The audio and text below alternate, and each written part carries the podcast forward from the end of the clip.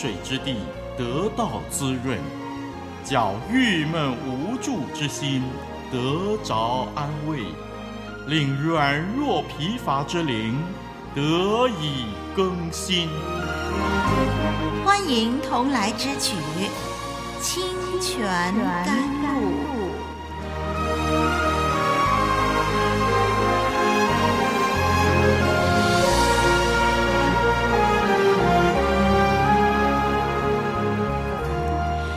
内，亲爱的听众朋友、弟兄姐妹平安！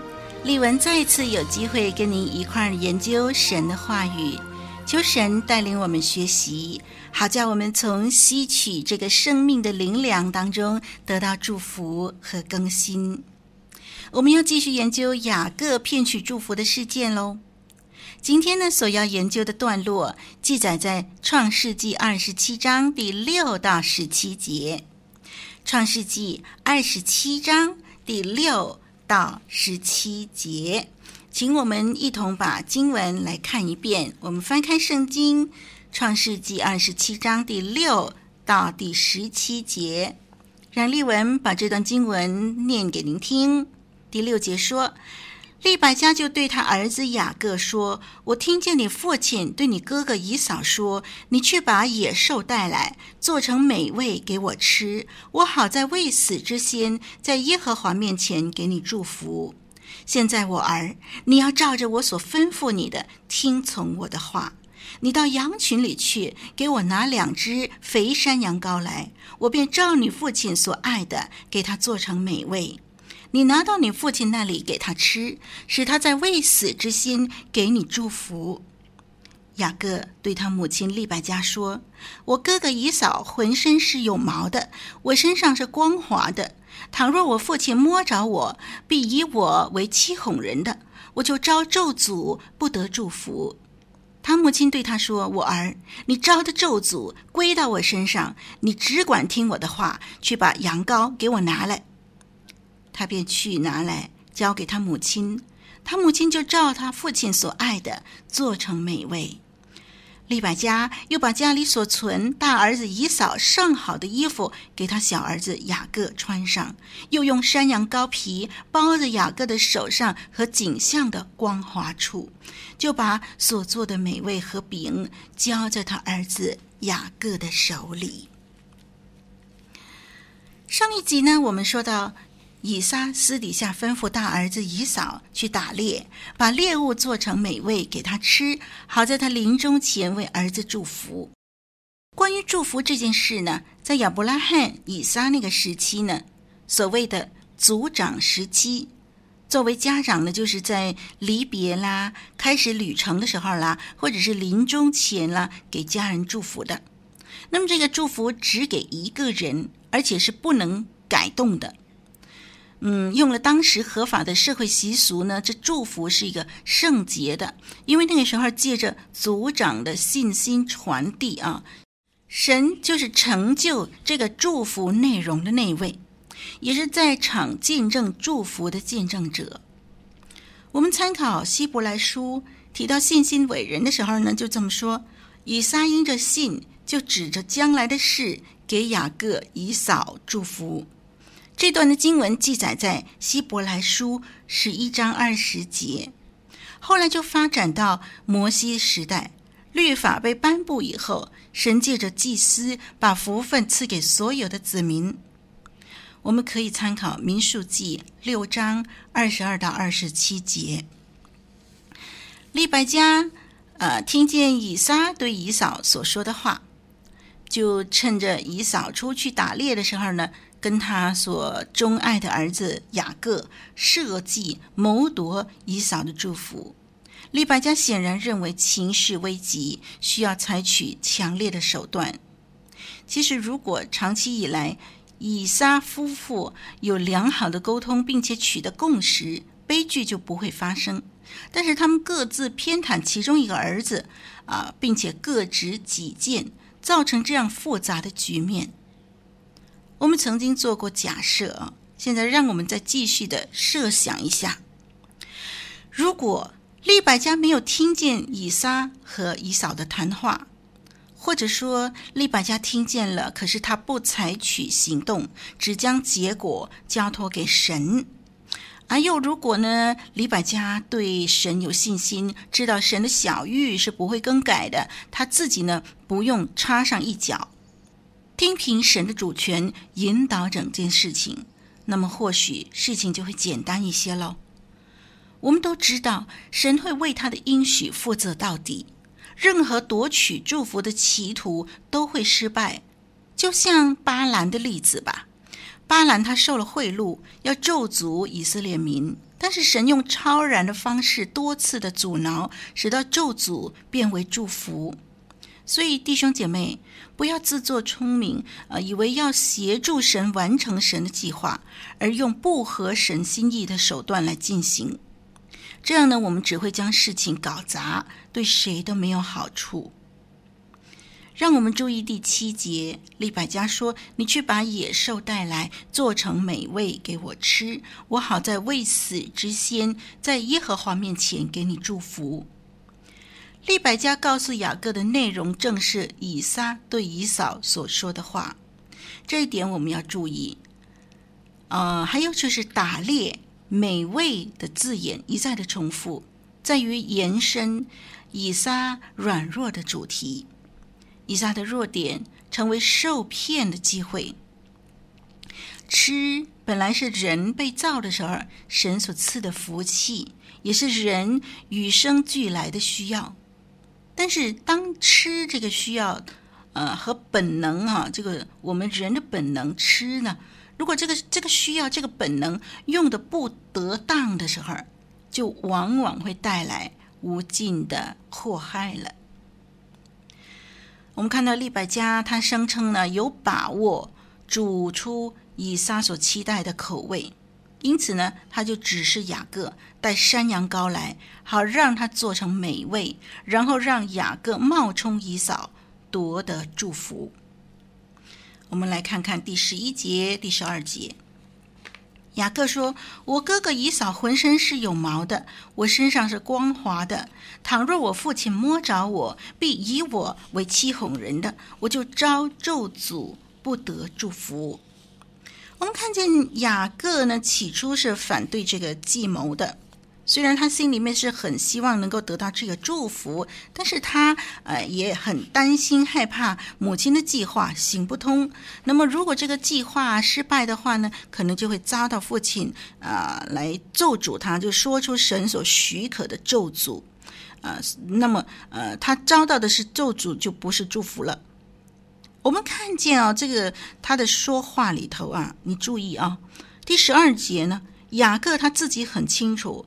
他们是以一种非常危险的方式，就是会招致咒诅的呃行动来夺取那个祝福。让我们注意这样的一个心态。我们发现雅各他不赞成母亲的计划，不是因为道德考量，不是因为呃这样做会对不起哥哥啦，会怎么样啊？不是，他其实只是怕被发现而遭到咒诅。道德考量以致反对这项计谋，或者因为害怕失败而遭到咒诅，所以反对这个计谋，这两者之间是很不容易分辨的。但是这两者还是不同的。虽然他们最后的反应相同，就是说，哦，他们反对这个计划，可是内心的动机很重要。我们知道神是看重人的内心的，神也洞察一切的隐情。雅各如果他反对母亲的计划，是因为道德考量，因为怕亏负哥哥姨嫂，因为怕得罪神，那么勉强还让人觉得他还稍微有点良心呢、可是我们看见，实际上他不是，他怕被咒诅，可见他由始至终以自我为中心。求主帮助我们，光照我们内心的动机，好让我们对每件事情的反应，其中的心态，实在是需要讨神喜悦的哦。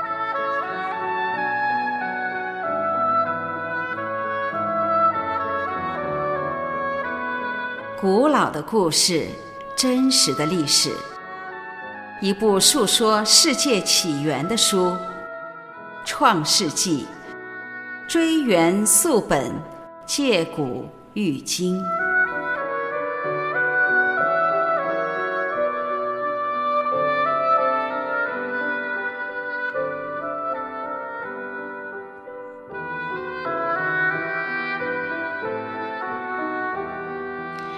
看第十三节吧。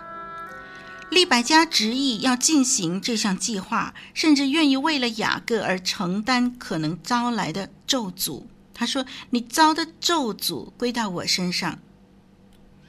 疼爱孩子呢是应该的，但是如果不站在真理的立场上来爱孩子，至终不但害了孩子，自己也遭受亏损。利百加果然遭受到咒诅。”由于这项计谋，雅各必须离家逃亡。利百加以为跟雅各只是暂时离别，没想到这一别啊，就是一辈子。雅各离开家以后，利百加直到死的日子都没有机会再见到自己心爱的儿子了。我们看看第十四到十七节，在母亲的保证之下，雅各同意了，他顺服的。取来山羊羔，利百加用山羊羔肉做成美味，代替以扫的猎物。接着，他又把所宰杀的山羊皮呢，包在雅各的手和颈项上面，预防以撒如果要触摸它呢，就会觉得它身上有毛。而此外呢，还给雅各穿上以扫最好的衣服。因为利百加知道呢，以撒看不清楚，要靠触摸和嗅觉来辨认。那么穿上以扫的衣服呢，以扫衣服身上残留的体味就可以瞒骗瞎眼的父亲。雅各穿上了以扫的衣服了，长子的衣服啊。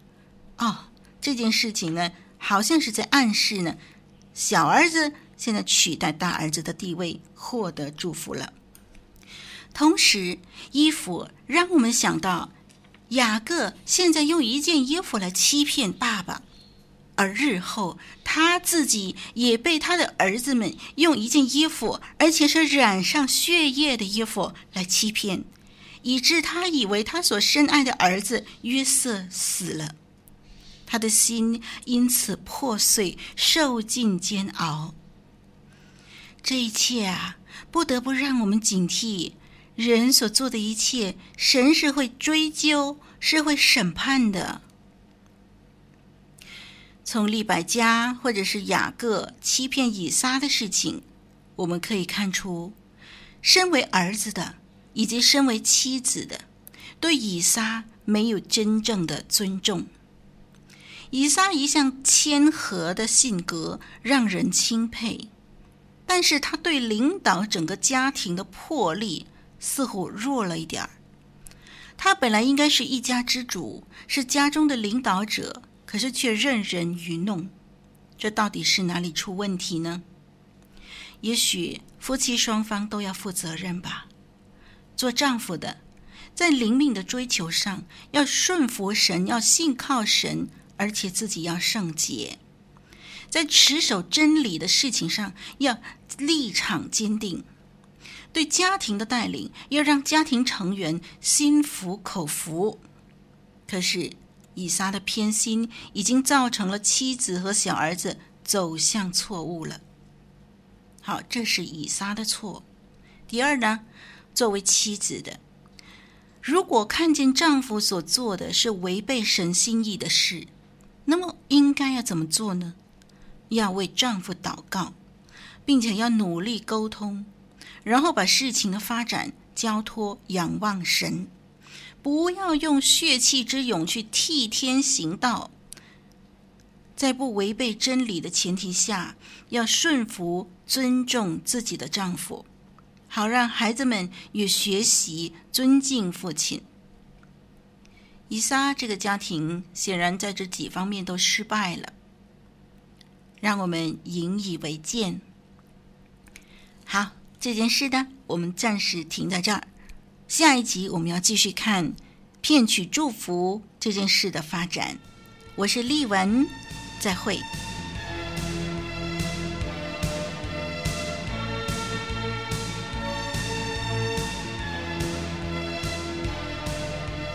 以上播出的节目是由活水之声录音室所提供的欢迎上网收听更多精彩的内容。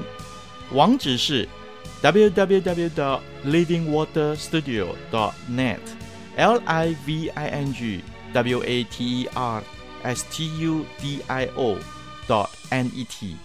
谢谢您的收听，再会。